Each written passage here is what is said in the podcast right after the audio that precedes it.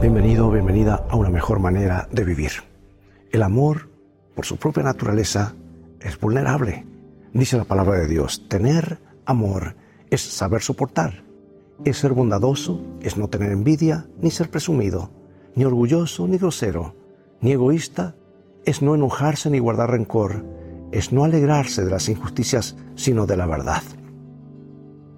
Roberto de Vicenzo, un golfista argentino, puede que no haya sido el golfista más grande del mundo, pero un día sorprendió a todo el mundo, inclusive a él mismo, ganando un campeonato.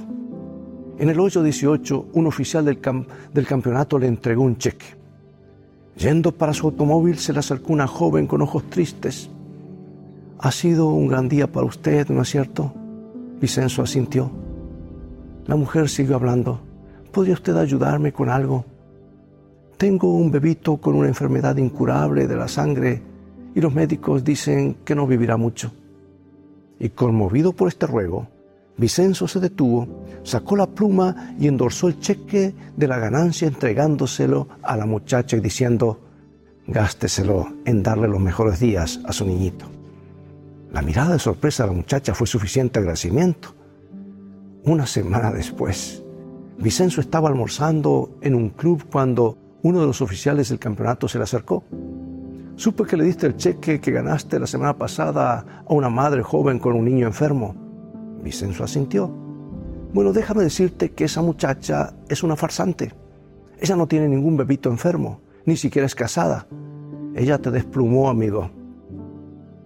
¿Quieres decir que no existe el bebé muriendo sin esperanza? Así es, contestó el oficial. Oh, esa es la mejor noticia que he recibido durante la semana, exclamó el golfista.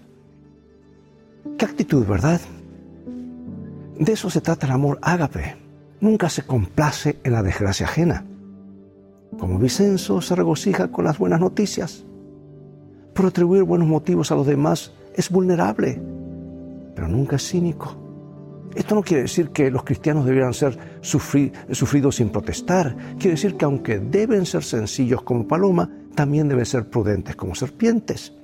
Que mientras son prudentes, nunca deben ser paranoicos.